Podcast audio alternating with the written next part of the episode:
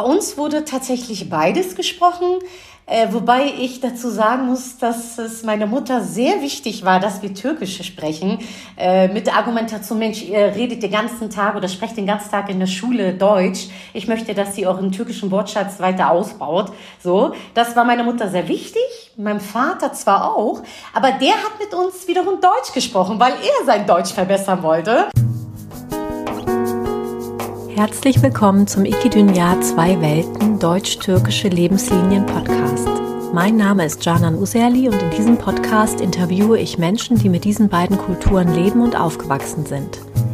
Mich interessieren dabei ihre Erlebnisse, Erfahrungen, Herausforderungen, Gedanken und Gefühle hinsichtlich ihrer Bikulturalität, kurz ihre deutsch-türkischen Lebenslinien. Heute spreche ich mit Özlem Özcep. Özlem ist Gastarbeiterkind und heute Lehrerin sowie interkulturelle Koordinatorin an einer Brennpunktschule in Hamburg. In unserem Gespräch erzählt Özlem, warum sie die türkische Sprache so fasziniert und welche Wörter sie im Deutschen vermisst. Sie berichtet, wie sie dank ihres Bruders zum Lehramt gekommen ist und welche besondere Situation sie in ihrer Lehrerinnenlaufbahn extrem irritiert hat. Außerdem berichtet sie, wieso sie dank ihrer Familie an großer mentaler Stärke gewonnen hat. Ich freue mich jetzt auf das Gespräch mit ihr. Hallo Eslem. Ja, moin Janan. Danke für die Einladung. Ja, Eslem, du bist ja die zweite Lehrerin, die ich interviewe, die auch Özlem heißt. Ähm, Özlem heißt ja Sehnsucht. Ähm, gibt es eine Geschichte, warum du diesen Namen bekommen hast? Äh, tatsächlich gibt es eine, ja. Ich habe äh, zwei ältere Brüder und äh, meine Mutter hatte eine ganz, ganz äh, starke Sehnsucht nach einer Tochter und daher die Namensgebung. Ich vermute aber auch, dass es ähm, bestimmt auch Sehnsucht ähm, sozusagen zu ihrer Verwandtschaft ist. Ich glaube, dass das so eine Mischung aus beiden ist tatsächlich. Mhm. Ja. Ähm, du bist ja auch mit der türkischen Sprache aufgewachsen, aber auch mit der deutschen. Aber was liebst du denn besonders an der türkischen Sprache? Ich liebe alles, Janon. Wirklich alles. Ja, es ist äh, für mich einfach, ja, wie, wie soll ich sagen, eine harmonische Sprache, melodisch. Ähm, ganz viel Heimatgefühl steckt natürlich auch äh, da drin. Und ähm, ich finde, ich weiß nicht, ich muss gestehen, ich bin in der deutschen Sprache eher mächtig als der türkischen. Aber wenn es darum geht, äh, meine Gefühle kundzutun, dann kann ich das besser in der türkischen Sprache. Ich brauche nur ein Wort und das kann meine ähm, innerste äh, emotionale Gefühlswelt irgendwie äh, spiegeln. Und das liebe ich, ja. Das mag vielleicht auch damit zusammenhängen, dass die türkische Sprache eine agglutinierende Sprache ist, ja. Es ist immer so eine Anhäufung von Suffixen. Wenn ich sage, ich bin traurig und im Türkischen ähm, äh, würde es äh, heißen üzgünüm. Nur ein Wort. Ja, und das reicht. Da weiß mein Gegenüber, okay, ich lasse Özlem jetzt in Ruhe, der geht's gerade nicht gut, die ist traurig oder was auch immer. Und ähm, ich glaube, das, das mag ich. Und es fehlen mir tatsächlich dann auch einige Wörter äh, im Deutschen, äh, die kann man zwar eins zu eins übersetzen, aber die sind, das, das ist nicht genau das. Ja, also was, ähm, was fehlt dir denn da? Gibt es da irgendein türkisches Wort, was, dir besonders, was du besonders vermisst im, im Deutschen? Ja, da gibt es einige. Also das, äh, das erste, was ich nennen würde, ist das Wort kifayetsiz und das bedeutet unzureichend. Aber wenn ich das im Türkischen benutze, hat das eine ganz andere Wertung als im Deutschen, finde ich. Es ist, es ist irgendwie stärker und, und, und erreicht andere Ebenen noch, finde ich persönlich. Dann gibt es äh, noch äh, Katakuli, das habe ich tatsächlich letztens von meiner Cousine äh, gelernt. Das ist eher ein Slang, ja, wie im Türkischen, äh, da benutzen wir noch ganz oft Argo-Wörter und das ist eher so ein Slang. Wenn man zum Beispiel sagt, hm, war bir Katakullilik sein, also hm, du, du planst irgendwas oder irgendein äh, Schwindel hast du vor, ja, sowas. Ja. Und das ist im Deutschen, wenn ich das übersetze, dann kommt das total schräg rüber, aber im Türkischen hat das einfach nochmal eine ganz andere Bedeutung, finde ich. Und, und das liebe ich, ja. Man sagt nicht hier umsonst, dass die türkische Sprache eine Kaugummisprache ist. Man sagt einen Satz und kann es in fünf verschiedene Richtungen deuten. Das ist total faszinierend. Ja. Ähm, Wurde denn bei dir zu Hause ähm, Türkisch gesprochen oder Deutsch oder beides? Mhm. Bei uns wurde tatsächlich beides gesprochen. Äh, wobei ich dazu sagen muss, dass es meiner Mutter sehr wichtig war, dass wir Türkisch sprechen. Äh, mit der Argumentation, Mensch, ihr redet den ganzen Tag oder sprecht den ganzen Tag in der Schule Deutsch. Ich möchte, dass sie euren türkischen Wortschatz weiter ausbaut. So, das war meiner Mutter sehr wichtig. Meinem Vater zwar auch, aber der hat mit uns wiederum Deutsch gesprochen, weil er sein Deutsch verbessern wollte. Also da waren sich meine Eltern nicht mal ganz einig. Ich habe ganz oft mit meinen Brüdern äh, Deutsch gesprochen. Meine Eltern haben untereinander auch viel Lasisch gesprochen. Die kommen nicht aus der Schwarzmeerküste und äh, gehören äh, zum Kleinvolk der Lasen. Das ist so ein kleines ethnisches Völkchen an der Schwarzmeerküste. Genau. Es ist kein Dialekt, das ist eine richtig eigene Sprache. Ähm, früher wurde es äh, als Geheimsprache gegen uns äh, sozusagen benutzt, aber inzwischen verstehe ich ganz, ganz viele Sachen, die meine Eltern sprechen. Sprechen sie heute übrigens auch noch. Ah, genau. Ähm, wo beginnt denn eure Geschichte, also die Geschichte ähm, von dir in Deutschland, also und deiner Eltern? Also sind deine Großeltern vielleicht als Gastarbeiter hergekommen oder wie war das? Ähm, leider nicht. Meine Großeltern lebten tatsächlich alle in der Türkei. Meine Opis habe ich leider nie kennenlernen können. Die waren äh, ja mit meiner Geburt leider schon verstorben und ähm, ja, darüber bin ich übrigens auch sehr traurig. Meine Omis habe ich kennenlernen dürfen, auch super süß, aber die lebten tatsächlich alle in der Türkei. Mein Vater kam ganz klassisch als Gastarbeiter her, so Mitte der 60er, also 66 genauer gesagt. Da kannte er meine Mutter auch noch nicht. Er kam auch direkt nach Hamburg. Ähm, 79 musste er dann ähm, wieder zurück, um seinen Militärdienst zu absolvieren und kam dann 71 wieder zurück nach Hamburg. Zwei Jahre später lernte er dann meine Mutter auf der Hochzeit seiner Schwester kennen. Fand meine Mutter total toll und äh, ja, ist dann sozusagen im Jahr 73 nachgezogen. Und äh, dann 76 kam mein ältester Bruder auf die Welt, 78 mein äh, anderer Bruder und äh, dann 81 ich. Genau, ich habe noch zwei ältere Brüder. Mhm.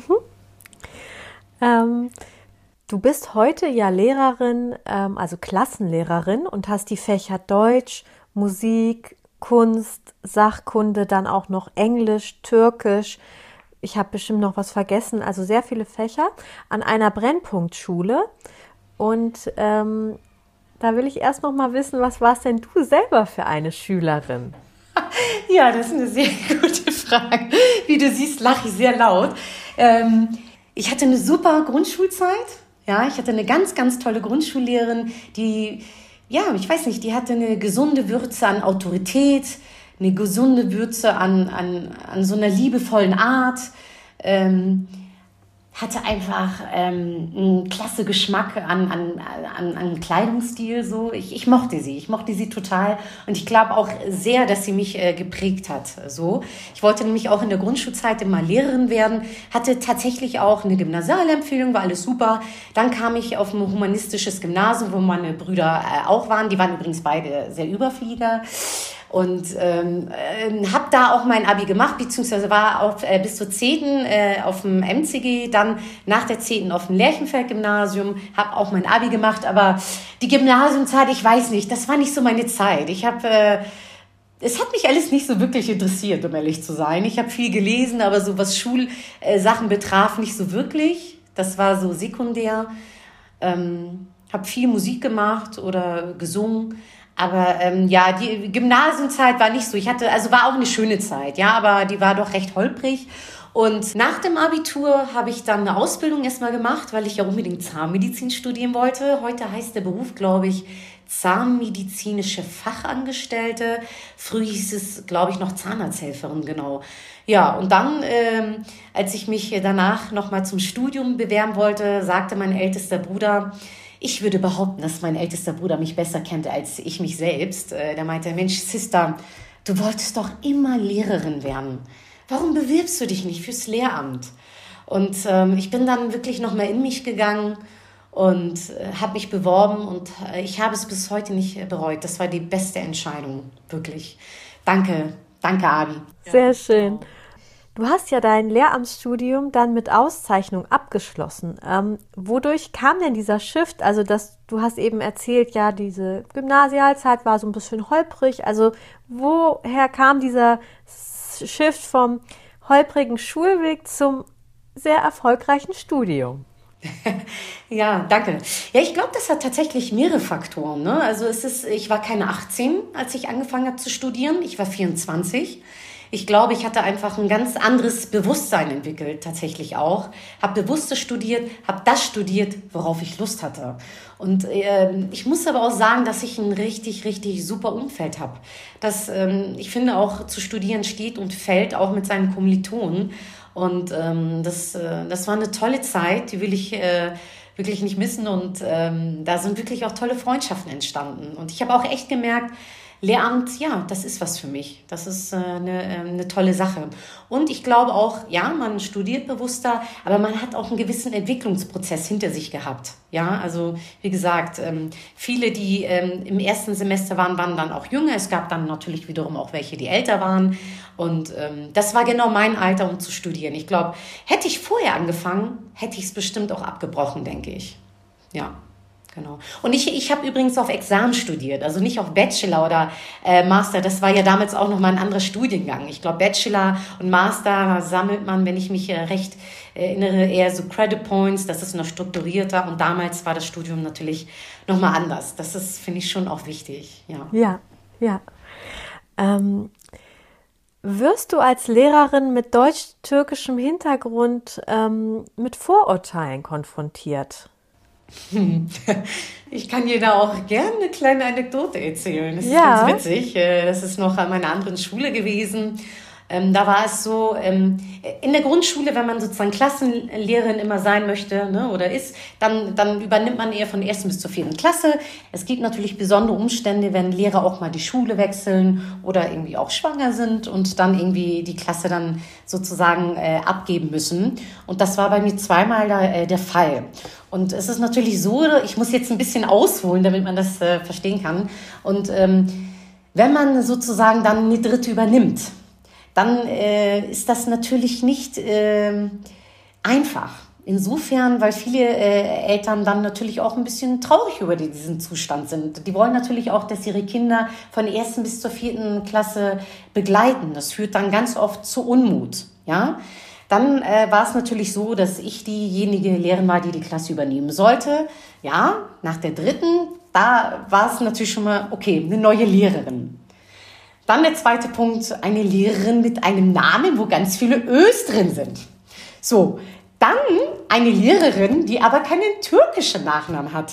Also was denn nun? Das ist natürlich für viele meiner türkischen äh, Mitbürger oder die den gleichen Migrationshintergrund äh, oder Background haben wie ich, sehr irritierend gewesen. Ähm, das, das äh, sieht man dann ganz oft äh, auf dem ersten Elternabend, ja. Diese großen Augen, die denken, okay, jetzt kommt eine mit ÖÖ, da kommt eine rothaarige mit roten, äh, äh, mit, mit Locken. Es ist dann auch nur mehr für ganz viele irritierend. Und äh, da muss man sich natürlich. Du meinst, weil dieser dein, dein Nachname eben ähm, Lasisch ist? Ja, genau. Das ist für türkische Mitbürger auch schwierig. Die können das dann gar nicht. Äh, die sagen Özcep, was ist oder Özcep, aber mein Name ist Özcep. Und äh, das ist äh, natürlich nicht türkisch. Und da können Sie mich ganz oft dann nicht äh, sozusagen, äh, sage ich jetzt mal ganz flapsig, kategorisieren oder einordnen. Ne? Und äh, das ist äh, natürlich ganz witzig. Und dann kam, ist wohl eine Mutter zur Schulleitung gegangen und fragte die Schulleitung, ja Mensch, äh, wie ist denn das jetzt? Wird sie den ganzen Unterricht auf Türkisch machen? Ich meine, da, da sieht man ja, also Vorurteile hin oder her, ne? Da sieht man ja auch, was für Ängste anscheinend dahinter sind, ne? Immer noch. Und ähm, ja, sowas wird es immer geben, nicht nur ähm, sozusagen ähm, von dieser Seite, sondern auch von der anderen Seite. Es gibt natürlich dann auch Eltern mit türkischem Background, äh, wo es dann auch nicht immer einfach ist. Die würden sich dann vielleicht auch mal freuen, wenn es nur ein, einer ist, der vielleicht Muttersprachler Deutsch ist, sage ich jetzt mal, ja, ohne irgendwie da jetzt wirklich jemanden da auf die Füße zu treten. Aber ich glaube, ähm, ja, aber sobald man ähm, sich dann vorgestellt hat und wenn sie nach paar Jahren dann die Arbeit sehen, dann legt sich das ganz oft. Die Mutter hatte sich übrigens auch entschuldigt, ne? das möchte ich in diesem Interview auch nochmal gesagt haben. Das ist eine ganz tolle Mutter, aber ich fand es interessant, weil ich, ich lerne mich dann selber auch mehr kennen. Ich komme ja auch mal meine Grenzen. Ne? Also es ist ja dann auch immer, okay, wie geht man mit so einer Situation um? Es sind natürlich gemischte Gefühle, die man äh, am Anfang hat. Erstmal traurig zu sein, wütend zu sein und dann zu sagen, ja Mensch, come on, Islam, das, das wird schon, ne? aber es sind ganz viele Sachen, die dann auch, ne, so Kopfkino, die man im Kopf, äh, im Kopf auch hat. Was auch, ich meine, wir sind alles nur Menschen, das ist alles menschlich. Aber es gibt noch viele Sachen, woran wir alle noch auf jeden Fall arbeiten müssen, finde ich. Absolut. Ja, ja. Also vielleicht noch mal, ähm, also wie, wie hast du dich da gefühlt in dem Moment, als du gehört hast, eine ja, deutsche Mutter fragt diese Frage, ähm, wird dieser Unterricht alles auf Türkisch stattfinden, nur weil dein ja, Name so ist? Wie hast du dich da gefühlt? Ganz ehrlich, ähm, ich war erstmal sie irritiert. Also dieser Gedanke alleine, letztendlich bin ich von der Hamburger Schulbehörde eingestellt worden. Ja, ich bin gebürtiger Hamburger Dirn, bin den gleichen Schulweg gegangen und äh, für mich ging das tatsächlich äh, ad absurdum. Ja, äh, ich also das war für mich wirklich, äh, ich war total äh, irritiert, irritiert ähm, traurig, ein bisschen wütend, muss ich gestehen, auch, ähm, enttäuscht. So, und dann dachte ich, naja gut, ähm, sowas gibt es leider nun mal. Und man muss äh, dann das Beste dafür geben, äh, zu zeigen, dass dem nicht so ist. Ne? Dass, dass, ähm, dass es auch anders geht einfach. Ne, man kann da noch viel mehr jetzt darüber reden, aber ich glaube, da würden wir jetzt, ein, ich glaube, das wird ähm, diesen Rahmen hier sprengen. Aber das, das sind tatsächlich so die Gefühle. Ich kann mich auch noch sehr genau trennen. Es ist jetzt wirklich Jahre her und ähm, ich erinnere mich noch sehr gut daran, ja. Mhm. Du bist ja auch ähm, interkulturelle Koordinatorin. Ähm, was können wir uns denn darunter vorstellen? Mhm. Genau, äh, also die interkulturelle Koordination, das ähm, ist so eine zweijährige Ausbildung, die man nochmal macht. Da müssen äh, seitens der Schule Ressourcen zur Verfügung gestellt werden. Und meine Schulleitung war so nett und äh, hat mir dann diese Ausbildung auch genehmigt. Und darüber bin ich auch total froh. Ähm, und ähm, ja, die interkulturelle Koordination, die hat wie soll ich sagen, es gibt da ein riesen Aufgabengebiet, ja, und äh, ich habe mich auf einen Bereich sozusagen ähm, fixiert und das ist mich das Elterncafé. Und ähm, das tagt immer freitags von 8 bis 9.50 Uhr. Momentan äh, bin ich im Sabbatjahr, ähm, deswegen äh, findet das natürlich gerade nicht statt. Aber ähm, genau, das ist so mein Projekt gewesen. Und ähm, da kommen dann auch Eltern ohne Kinder und ähm, in einer ungezwungenen Atmosphäre, um sich auszutauschen, um über Probleme zu sprechen, aber auch über um Interkulturalität zu sprechen. Ja, ähm, wie heißt es immer so schön? Da versuche ich dann sozusagen meine äh, Expertise mit reinzubringen. Ja, bei der Interkulturalität geht es natürlich auch darum, ähm, ja, wie soll ich sagen? Schulentwicklungsprozesse mit dieser interkulturellen Expertise auch unterstützen zu können. Ja, dass die Eltern auch wissen, jeder ist gut so, wie er ist. Ähm, und all, alle Werte äh, werden hier toleriert. Und unser Motto an unserer Schule ist auch, Vielfalt ist unsere Stärke. Ne? Also das, ähm, genau. Und ähm, ja, und ich finde auch Interkulturalität im Unterricht zu vermitteln ist wichtig. Ja, das ist das A und O. Ja, dieses Verständnis zu äh, schaffen, ähm, zwischenmenschliche Interaktionen irgendwie ähm, zu unterstützen und ähm, dass die Kinder einfach merken, Mensch, ob, ob jemand nun aus Afrika kommt, ob jemand irgendwie ähm, fünfmal am Tag betet, ob jemand irgendwie fastet oder ähm, dass, dass das alles wichtig ist, ja. Die Mentalitäten, ja, die deutsche und die türkische Mentalität zum Beispiel, die ist total unterschiedlich. Wenn ich jetzt sage, ah, wenn man vom Teufel spricht, ja, im Türkischen ist es A, insan, äh, iyi insan lafın üstüne gelir. Da ist es genau umgekehrt, ja. Also das ist äh, auch da. Und da, da finde ich das ganz wichtig. Da kann, kann es so zu so vielen Missverständnissen kommen, wenn man nicht offen ist für, ähm, für eine andere Kultur. Ja, weil die, die leben die ganz anders aus. Wenn ich hier äh, in Deutschland nicht pünktlich komme, wird das als unhöflich gewertet. Ne? Wie heißt es so schön? Fünf Minuten vor der Zeit ist Preußens Pünktlichkeit. Ne? Äh, in der Türkei ist es ja so, ja, nicht so schlimm. In Spanien ist es auch nicht so schlimm. Aber in anderen Ländern ist es, wird es als respektlos und unhöflich betitelt. So. Und ähm, das sind so Kleinigkeiten. Und mit sowas fängt es an. Ja. Was ist denn für dich die wichtigste Aufgabe neben der Bildungsvermittlung, also ähm, die Lehrerinnen und Lehrer heute haben? Das Wichtigste ist für mich äh, auf jeden Fall, dass die Kinder ähm, wissen, dass sie gut so sind, wie sie sind. Ja, und dass sie sich von keinem was anderes äh, sagen lassen sollen. Und ähm, dass äh, selbst wenn sie äh, irgendwelche Mankos haben, dass sie dazu stehen sollen, dass sie sich selber treu sein sollen. Selbst wenn sie, ähm, sage ich mal, in Anführungsstrichen missgebaut haben, dazu stehen sollen. Ja, und ähm, das ist auch immer so meine Devise. Wenn sie missgebaut haben, sollen sie zu mir kommen und nicht lügen. Das finde ich zum Beispiel so gar nicht gut. Aber ähm, einfach immer ehrlich und aufrichtig sein. Und ähm, ja, das, das ähm, finde ich sehr wichtig. Und äh, wenn Sie sozusagen jemanden in Not sehen, das kriegen Sie auch von mir ganz oft zu hören, helfen sollen, aber solange Sie sich nicht selbst sozusagen ähm, in Not begeben. So, ne? Das finde ich äh, ganz wichtig. Und immer seiner Linie treu zu bleiben. So, egal was ist. Ja, schön. Nochmal zurück zum Thema Türkisch-Deutsch, türkische, hast es schon vorhin gesagt, türkische Mentalität im versus deutsche Mentalität. Wo lebst du denn deine türkische Seite in deinem Alltag aus? Ja, also ich spreche ganz viel mit meinen Eltern türkisch, weil ich das total genieße. Ähm, ich habe ganz viel Kontakt zu meinen Cousins so in der Türkei. Ich habe 20 Jahre lang im Chor gesungen, äh, 10 Jahre lang äh, war es ein Chor mit, äh, mit klassischer Musik und zehn Jahre äh, mit, äh, mit dem Background äh, Volksmusik. Alles auf Türkisch sozusagen, ja? Alles auf Türkisch, genau. Habe auch in einer Theatergruppe gespielt, äh, jahrelang und äh, würde da gerne auch weiterspielen, aber momentan finde ich einfach nicht die Zeit. Gut, ich bin jetzt im Sabbatjahr, das ist natürlich ja ausgenommen. aber ähm, und versuche jetzt auch so ein bisschen auf meine Ukulele, ich habe mir ein bisschen versucht, die Ukulele beizubringen, ähm, da mich ein bisschen selbst zu begleiten und äh, meinen Kids äh, bringe ich auch türkische Lieder tatsächlich bei. So, die können jetzt auch ein paar Auerlieder auf Türkisch singen. das ist ganz witzig. genau, ja. Schön. Du hast eben schon gesagt, es ist dir ganz wichtig, auch für deine Schülerinnen und Schüler, dass sie sich selber treu bleiben und ähm, ja, ihren Weg gehen und sich selber so, ja, wie sie sind, auch ähm, annehmen und dass sie gut so sind, wie sie sind.